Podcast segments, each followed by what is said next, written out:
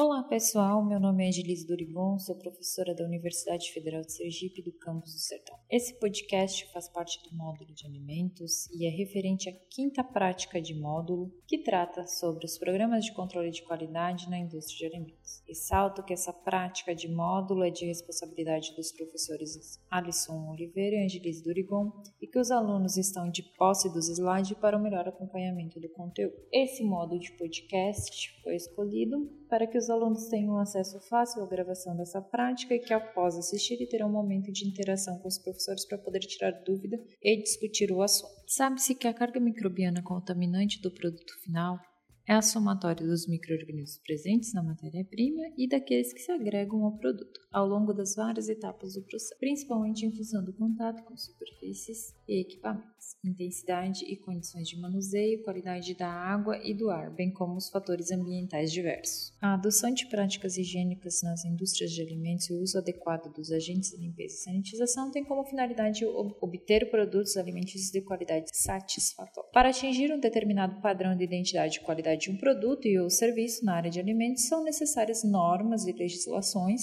como, por exemplo, as boas práticas de fabricação e os procedimentos operacionais padrões. O objetivo dessa prática será observar vídeos de agroindústrias processadoras de alimentos para compreender a importância dos programas de qualidade durante o processamento e os aspectos higiênicos e sanitários envolvidos, visando a obtenção de produtos com características microbiológicas adequadas. Para isso, Cada discente irá selecionar e visualizar apenas um vídeo que se encontra disponível no YouTube e que contém programas de qualidade implantados nessas agroindústrias. Os links dos vídeos encontram-se abaixo e o discente deverá escolher apenas um vídeo, o que melhor se identifica. Os vídeos que nós selecionamos, é, você comeria uma rã?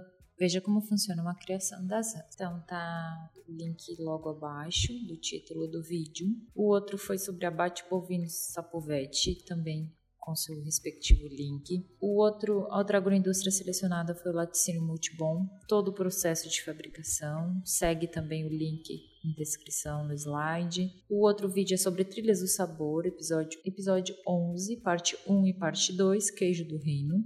Então seguem dois links esse vídeo é maior, é mais extenso. O outro vídeo é sobre as boas práticas de fabricação para agroindústria familiar. É uma reportagem do Dia de Campo na TV e seguem também um link do YouTube.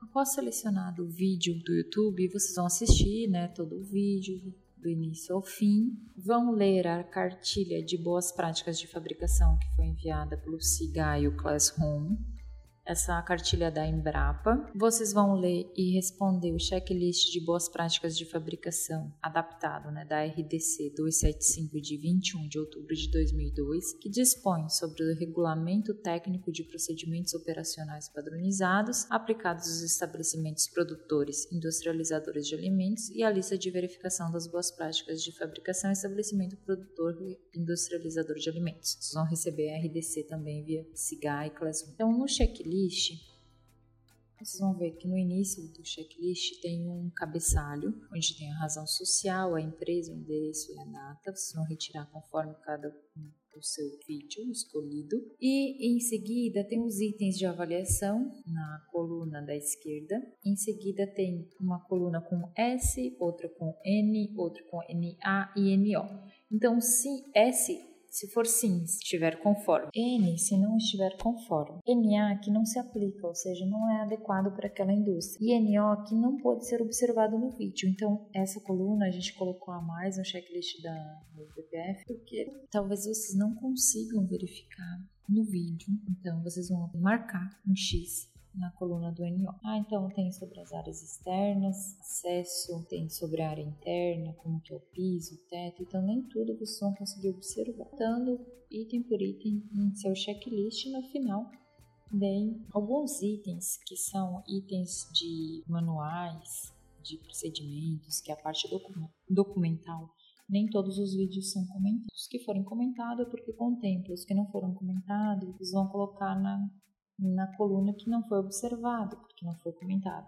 E no final vocês vão No final do checklist tem considerações finais, é onde vocês vão colocar os itens que não estão conforme e um tempo para que a empresa possa se adaptar a essas novas exigências da, da fiscalização. Caso os fiscais são vocês, então vocês que vão determinar esse prazo para adaptação da empresa. Bom, pessoal, qualquer dúvida, o professor Alisson estamos à disposição. Entre em contato. Obrigada.